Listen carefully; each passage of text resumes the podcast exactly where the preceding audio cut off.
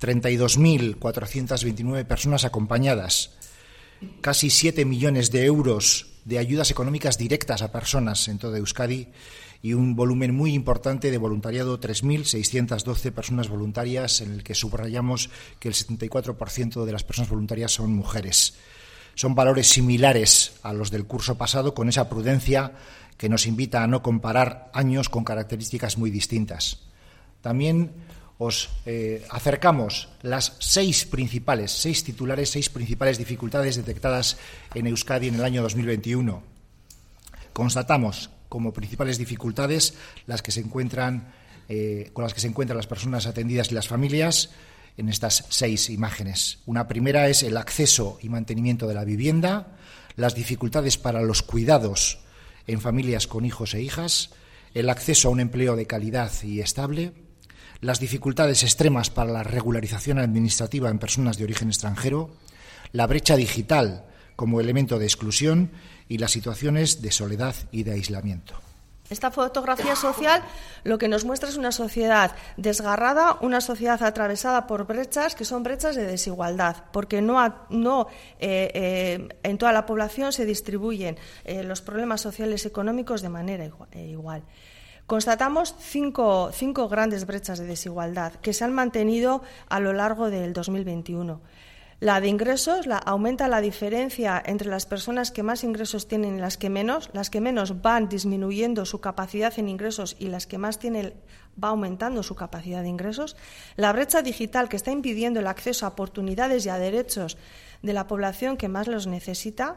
La de género que nos está mostrando una vez más el rostro de mujer que tiene eh, la exclusión social, sobre todo el de las mujeres que tienen que afrontar el cuidado e, de hijos e hijas ellas solas, la de edad la de la edad, que sitúa a la infancia y a la juventud en situaciones muy vulnerables, y la de origen, la que constatamos que seis de cada diez familias sustentadas por, por una persona de origen extranjero se encuentra en situación de exclusión social.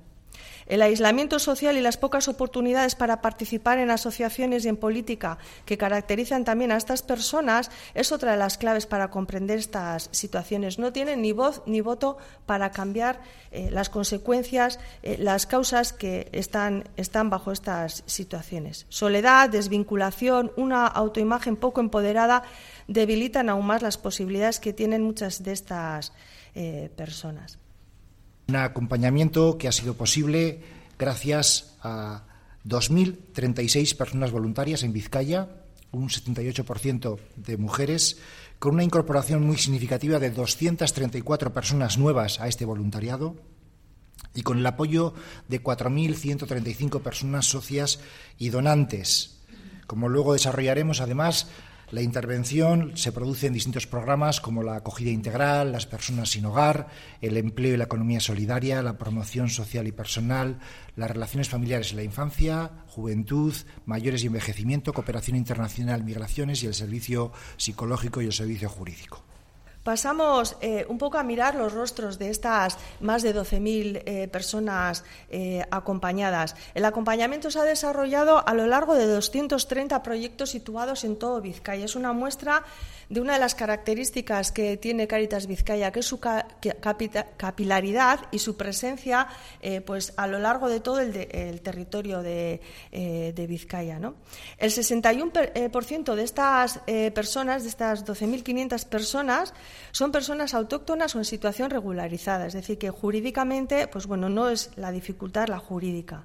Como tipo de familia, eh, queremos destacar que prácticamente la mitad pertenecen a familias con hijos e hijas a su cuidado de las cuales la mitad, 2.696 personas, constituyen familias monomarentales, es decir, principalmente eh, familias con una mujer eh, al cuidado de hijos e hijas y que el 30%, 3.700 personas, viven ellas solas. También puede ser una muestra de la debilidad de algunas redes sociales. Respecto a las edades, el 35% de las personas que acompañamos en Caritas son menores de 25 años. Es un rostro también que ya mencionábamos antes de la vulnerabilidad en la que se encuentran la infancia y la, y la juventud. El 46% tiene una edad media, digamos, entre 26 y 50 años. Y después cabe destacar un 5%, pero 645 personas mayores, de las cuales prácticamente todas eh, son, un 74% eh, son mujeres. Y también destacar las personas que llegaron en el 2021 por primera vez a Cáritas. El 32% de las acompañadas, 3.884 personas, llegaron por primera vez a Cáritas en el 2021.